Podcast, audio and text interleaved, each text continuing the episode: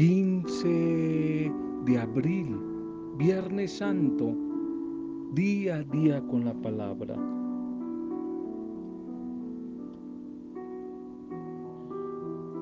Ya no soy yo quien vive, sino es Cristo quien vive en mí. Y la vida que ahora vivo en el cuerpo, la vivo por mi fe en el Hijo de Dios, Jesucristo que me amó y se entregó a la muerte por mí. Me amó y se entregó a la muerte por mí. Gálatas, Gálatas 2.20, Gálatas 2.20, quizás el resumen, el signo, el significado del Viernes Santo. Por la fe en Jesús, quien me amó, me amó tanto se entregó por mí. Un bendecido Viernes Santo para ti, para tu vida, para tu familia, para los tuyos, para las comunidades, parroquias, a todos los que les llega este audio. Un saludo para ustedes, nuestra intercesión por todos ustedes en este Viernes Santo. Desde quizá las promesas del Señor, como Isaías 53, por sus llagas hemos sido curados por sus llagas hemos sido curados. Oramos por todos los enfermos, en Lucilita, en, Cata, en María C. Oramos por todos nuestros enfermitos. Por sus llagas hemos sido curados, Viernes Santo. Oramos por todos nuestros enfermos en este día. Un saludo para ustedes, un saludo para los que hoy están de cumpleaños, celebrando la vida algún acontecimiento, fecha especial, algún aniversario.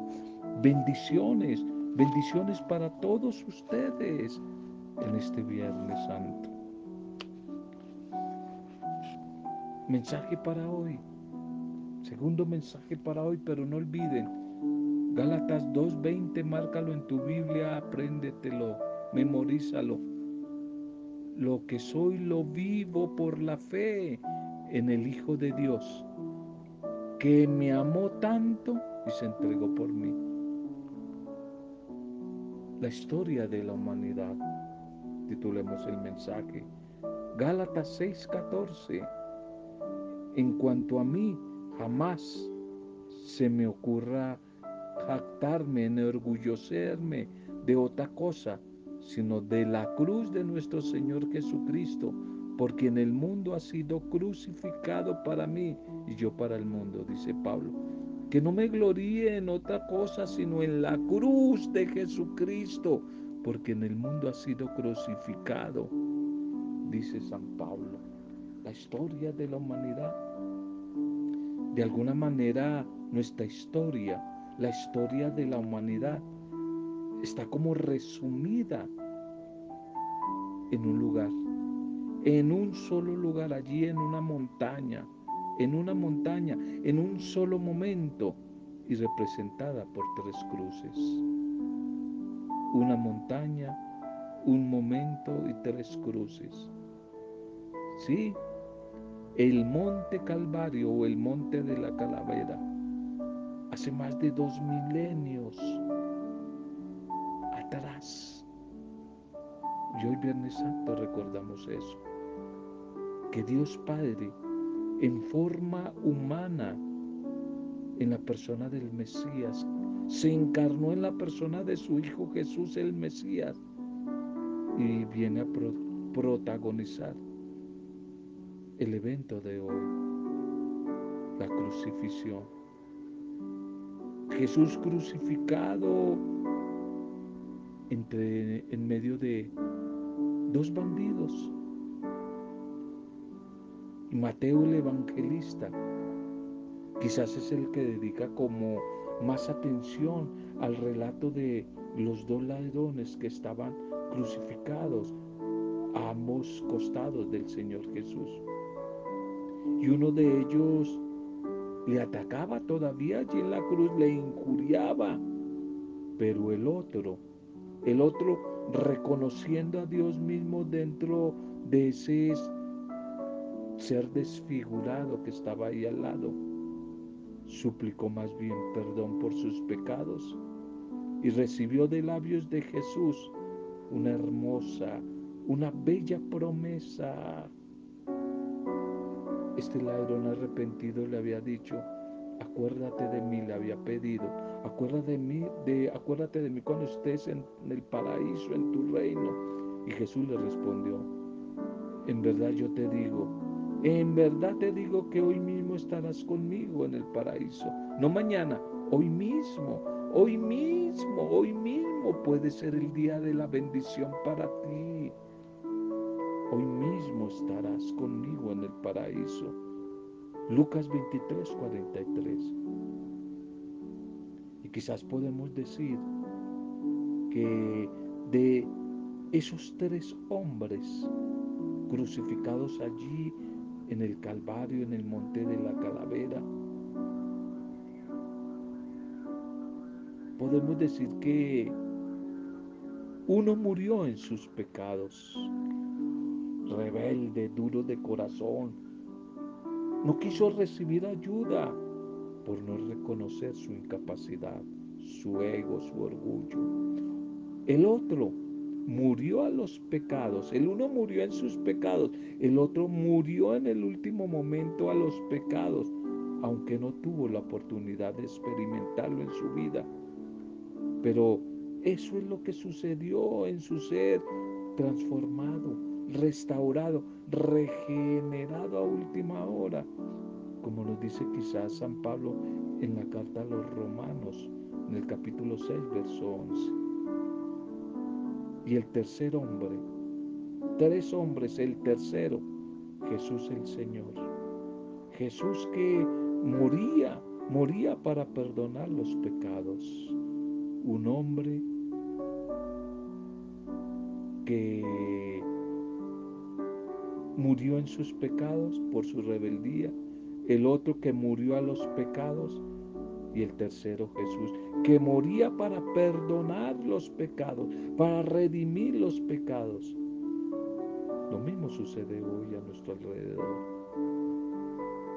La sangre de Jesucristo sigue vigente y lista para purificar, para limpiar el corazón de todo aquel que se atreva a colocar su fe en la cruz. Si su muerte por los pecados del mundo sigue siendo actual, sigue siendo un hecho para hoy. Pero algunos pocos miran hacia atrás, queriendo sacar como un récord de lo que ha sido su vida, colmada de derrotas, de errores, de fracasos. Y se entregan por fe y arrepentidos a los pies de Jesús, como le sucedió a mucha gente del ayer, hoy pueden experimentar su perdón y su bendición. Pero, ¿qué sucede?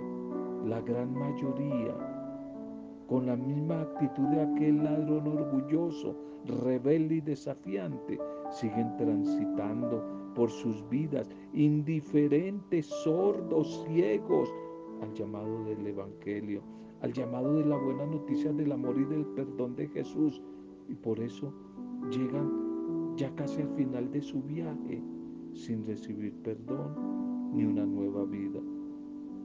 Mueren en sus pecados, completando así el mismo cuadro presentado hace más de dos mil años. Es Jesús no hay término medio.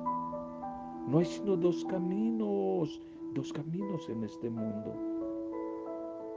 Los que ven en la persona de Jesús la esperanza, la liberación, el perdón, el sentido de vida, la solución para sus vidas, pero también los que siguen rechazando, los que se niegan hasta la misma existencia de Dios, quitando de sus mentes la idea de un futuro ajuste de cuentas y creyendo que hay luz verde para seguir haciendo la maldad en este mundo.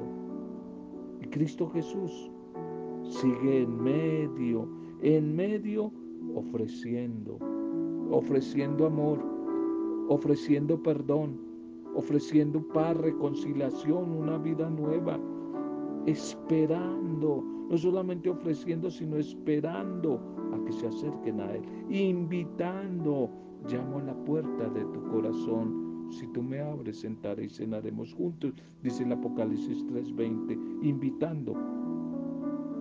Pero ten presente que el tiempo se acaba. El tiempo se acaba. Y si desaprovechamos esta oportunidad de reconciliación con el Señor, ¿a dónde iremos?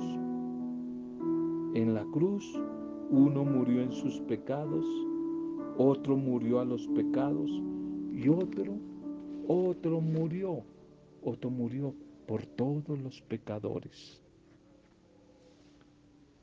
Bien, la liturgia para este Viernes Santo desde el signo, el signo de la cruz. Titulemos el mensaje. Sufriendo aprendió a obedecer. La primera lectura, Isaías 52, 13, 53 y versículo 12 del capítulo 53.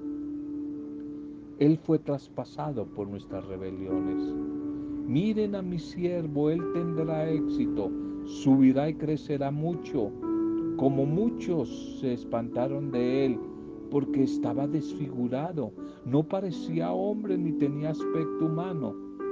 Así asombrará a muchos pueblos, ante él los reyes cerrarán la boca al ver algo inenarrable y comprender algo inaudito. ¿Quién creyó nuestro anuncio? ¿A quién se le reveló el brazo del Señor? Creció en su presencia como brote, como raíz en tierra árida, sin figura, sin belleza, sin atractivo. Lo vimos sin aspecto atrayente, despreciado y evitado de los hombres, como un hombre de dolores, acostumbrado a sufrimientos, ante el cual se ocultaban los rostros, despreciado y desestimado pero sin embargo Él soportó nuestros sufrimientos y aguantó nuestros dolores. Nosotros lo estimamos leproso, herido de Dios y humillado, pero Él fue traspasado por nuestras rebeliones, triturado por nuestros crímenes, castigado, cayó sobre Él, pero en sus llagas, en sus cicatrices, él nos curaba. Hemos sido curados. Todos erramos como ovejas, cada uno siguiendo su camino, y el Señor cargó sobre él todos nuestros crímenes. Maltratado voluntariamente, se humillaba y no abría la boca, como cordero llevado al matadero, como oveja ante el esquilador, enmudecía y no abría la boca. Sin defensa, sin justicia, se lo llevaron ¿quién se preocupará de su estirpe? Lo arrancaron de la tierra de los vivos, por los pecados de mi pueblo lo hirieron. Le dieron sepultura con los malvados y una tumba con los malhechores, aunque no había cometido crímenes, ni hubo engaño en su boca. El Señor quiso triturarlo con el sufrimiento y entregar su vida como expiación. Verá su descendencia, prolongará sus años. Lo que el Señor quiere prosperará por su mano. Por los trabajos de su alma verá la luz. El justo se saciará de conocimiento. Mi siervo justificará a muchos, porque él cargó con los crímenes de ellos. Le daré una multitud como parte y tendrá como despojo una muchedumbre, porque expuso su vida a la muerte y fue contado entre los pecadores. Él tomó el pecado de muchos e intercedió por los pecadores.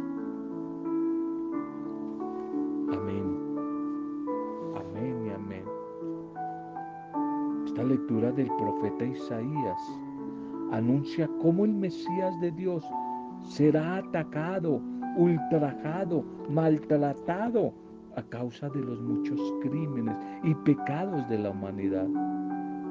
Como quizás ya se había dicho en días anteriores, este siervo de Yahvé encarna todo el dolor, todo el sufrimiento del ser humano. Pero atención, que no se trata aquí de un sufrimiento vacío, sin sentido, estéril, o quizás absurdo, sino de un dolor que libera, de un dolor que transforma, que redime.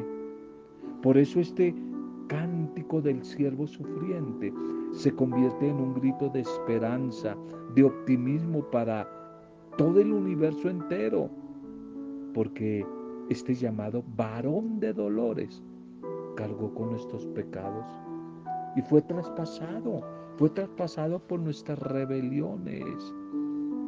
Esta imagen del siervo sufriente pero triunfante, triunfante, el siervo de Yahvé, que gracias a su padecer humilde se convierte como en fuente de salvación para las multitudes él es el incomprendido, Él es el despreciado, el maltratado, el oprimido y humillado, el inocente que calla. Y dice que su aspecto no era atractivo, ni su doctrina brillante. Solo cuando su sacrificio de entrega, de expiación se consuma, la comunidad va a comprender el inconcebible y maravilloso designio de Dios a través de ese siervo sufriente. La segunda lectura para hoy es de la carta a los Hebreos capítulo 4, 14, 16 y capítulo 5, 7 al 9. Aprendió a obedecer y se convirtió para todos los que le obedecen en autor de salvación. Hermanos, ya que tenemos un sumo sacerdote, un sacerdote grande que ha atravesado el cielo, Jesús Hijo de Dios, mantengámonos firmes en la confesión de fe. No tenemos un sumo sacerdote incapaz de compadecerse de nuestras debilidades, sino que ha sido probado en todo, como nosotros menos en el pecado. Por eso comparezcamos confiados ante el trono, el trono de la gracia, para alcanzar su misericordia y encontrar gracia para un auxilio oportuno. Cristo en efecto en los días de su vida mortal, a gritos y con lágrimas, presentó oraciones y súplicas al que podía salvarlo de la muerte. Siendo escuchado por su piedad filial y aun siendo hijo, aprendió sufriendo a obedecer y llevado a la consumación, se convirtió para todos los que le obedecen en autor de salvación eterna. Amén. Amén y amén. El mensaje de esta carta a los hebreos que hoy se nos presenta. Eh, quizás el autor quiere como interpretar el acontecimiento del Viernes Santo, de la muerte del Señor Jesús, desde la óptica de su radical obediencia al Padre. Y es que en efecto, Jesús a pesar de ser hijo de Dios, aprendió a obedecer sufriendo. Por eso él sí puede compadecerse de nosotros, porque Él mismo vivió en carne propia el drama del dolor y de la muerte. Es que el hecho de ser hijo de Dios no le simió de padecer aquellos sentimientos tan humanos que se presentan en situaciones límites, como el temor, como la tristeza, la angustia y el sentirse abandonado de todos. El Evangelio para hoy es el de la pasión del Señor, que es bien largo.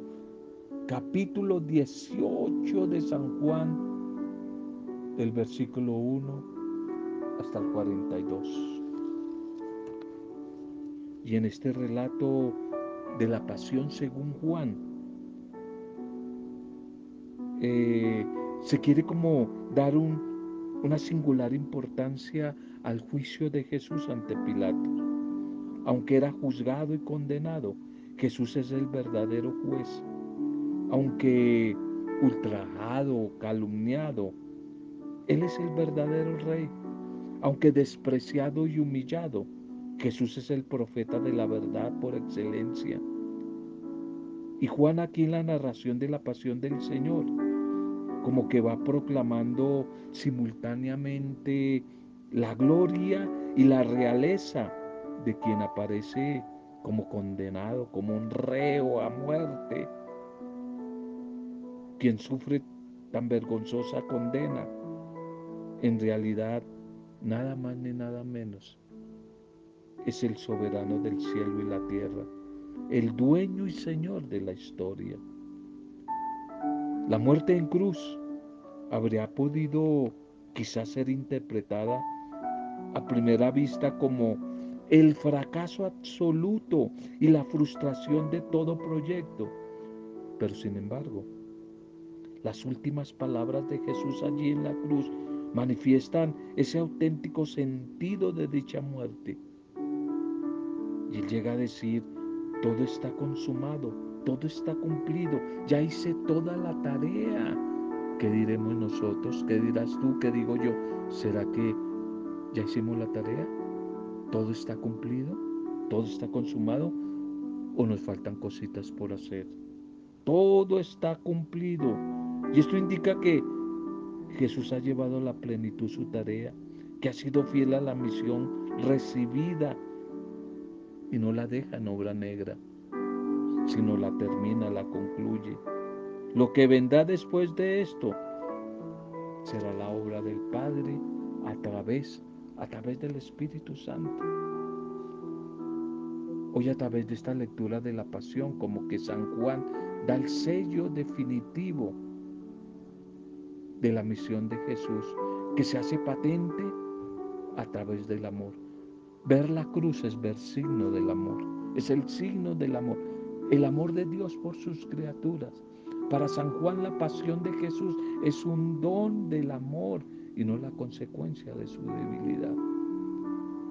Y quizás sin esconder ese aspecto doloroso, el gran valor de la pasión de Jesús va a residir en el hecho de que es fruto de un don, de una libertad total, del haberlo vivido con plena conciencia, con pleno conocimiento. Por eso va a decir, doy mi vida para recobrarla de nuevo.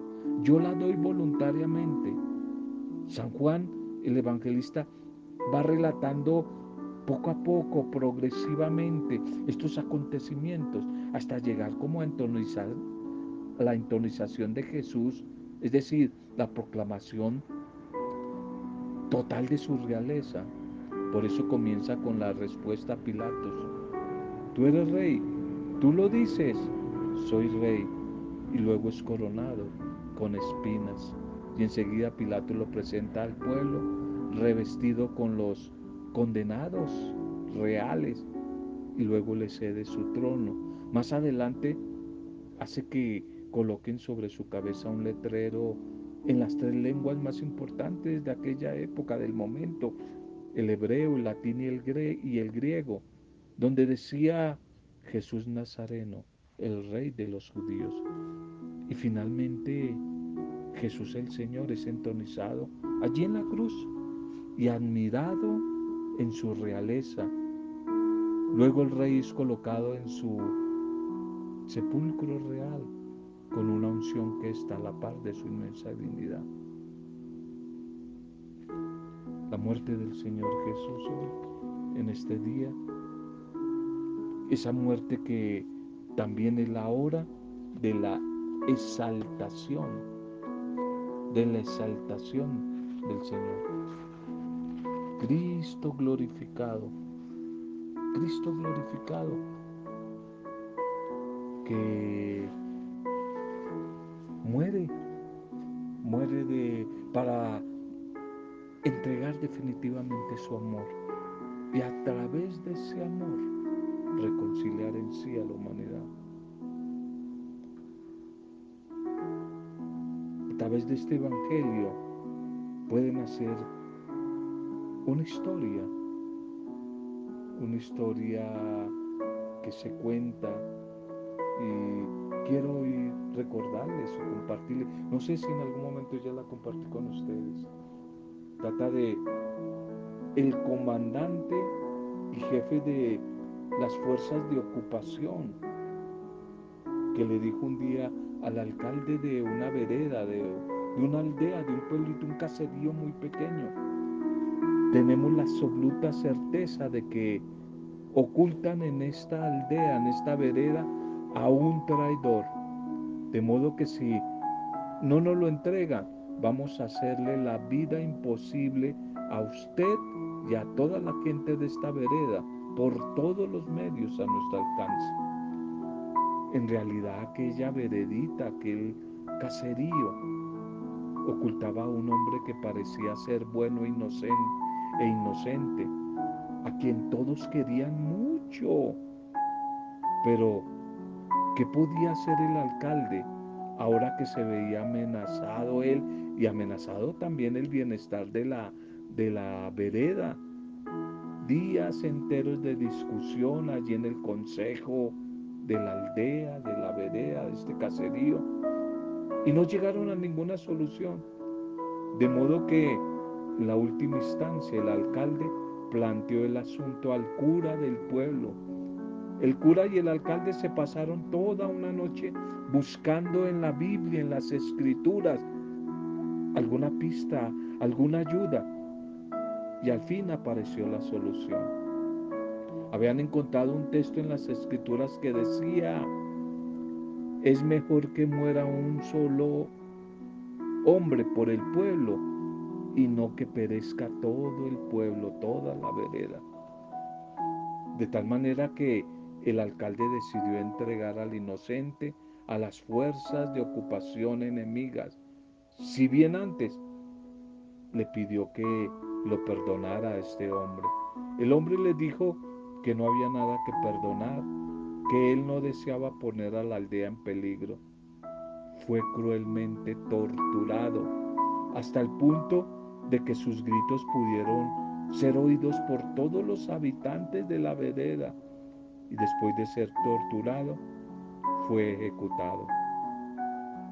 Y 20 años después pasó un profeta por esta misma vereda, por esta misma aldea, y fue directamente al alcalde y le dijo, ¿qué hiciste?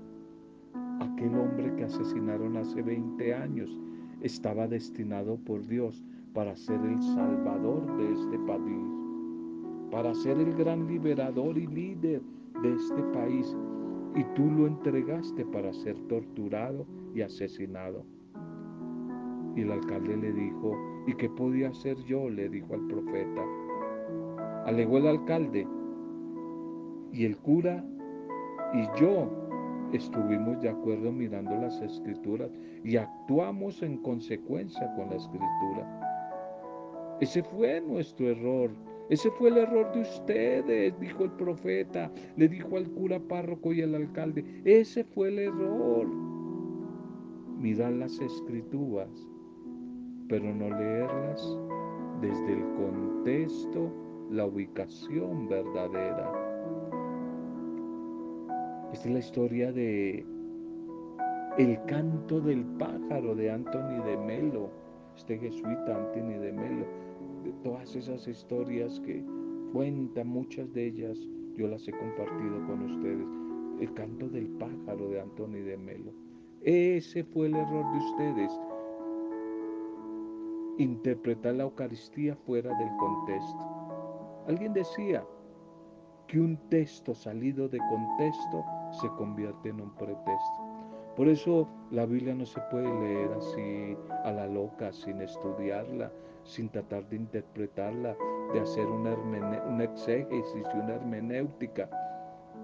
Hay que, ahora que en la Pascua vamos hacia Pentecostés, pedirle al Espíritu Santo que nos haga sabios, inteligentes y críticos para saber leer e interpretar la palabra de Dios. Este pasaje bíblico citado por San Juan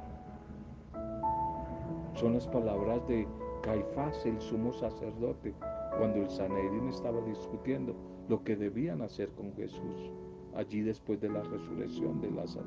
Es mejor que muera una sola persona por el pueblo y no que todo el pueblo muera a consecuencia de una persona. Quizá la invitación en este día del Evangelio es a tratar de no aplicar tanta lista de normas, fórmulas, recetas, sino inspirados desde la vida, a través del Espíritu Santo que nos ilumina para que podamos, con la palabra del Señor, iluminar lo que estamos viviendo. Y desde la vida, iluminados por el Espíritu y la palabra, tratar de buscar nuestras propias respuestas a las circunstancias que estamos viviendo. Que ojalá dejemos que el texto de la pasión del Señor hoy nos ilumine y nos anime a buscar la mejor forma de asumir hoy, hoy, la pasión de nuestro pueblo, la búsqueda de tantos desfigurados y crucificados en Colombia, en el mundo como los ucranianos, en nuestro país Colombia, desfigurados y crucificados, gente que está viviendo su propia pasión, sin repetir fórmulas ni estereotipos como el de, que vimos hoy en este comentario de Antonio de Melo, el canto de los pájaros. Bien, oremos. Te invito a que oremos, le demos gracias al Señor por su palabra, por su amor. No olvides Galatas 2.20. Me amó tanto que se entregó por mí. Cada vez que veas la cruz, que escuche la palabra cruz, signo de amor. Me amó tanto y se entregó por ti. ¿Qué podríamos decir, Señor? Solamente gracias, gracias, gracias, gracias. Gracias porque nos amaste y te entregaste por nosotros. Y nosotros tantas veces y de tantas formas que te hemos crucificado con la soberbia, con nuestras palabras, con nuestras acciones insensatas, con nuestra falta de fe, con nuestro ego, nuestra tacañería, nuestro egoísmo.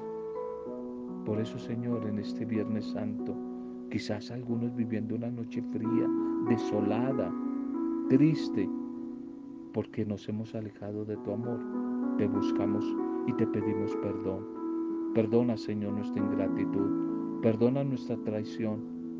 Perdónanos, Señor. Clamamos a ti y abrimos nuestro corazón para que tú vengas, Jesús, y reines. Gracias porque me amaste tanto que moriste por mí. Yo creo en ti, Señor. Yo te declaro, Jesucristo, hoy a ti como mi Señor y Salvador, único y suficiente. Toma el control de mi vida de nuestras vidas y resucítanos, Señor, a una vida nueva junto a ti. Desde el poder intercesor de tu Santo Espíritu, para gloria, alabanza, adoración tuya, Padre Dios Creador, en el nombre de Jesucristo, Jesucristo nuestro Redentor, Jesucristo que nos amó tanto que se entregó por nosotros en la cruz. En el nombre de, de Jesucristo, desfigurado, crucificado, pero al mismo tiempo transfigurado y resucitado. En el nombre de Él, con acción de gracias, alabanza y adoración, hemos compartido el mensaje de hoy. Amén. Roberto Zamudio de Día a Día con la Palabra.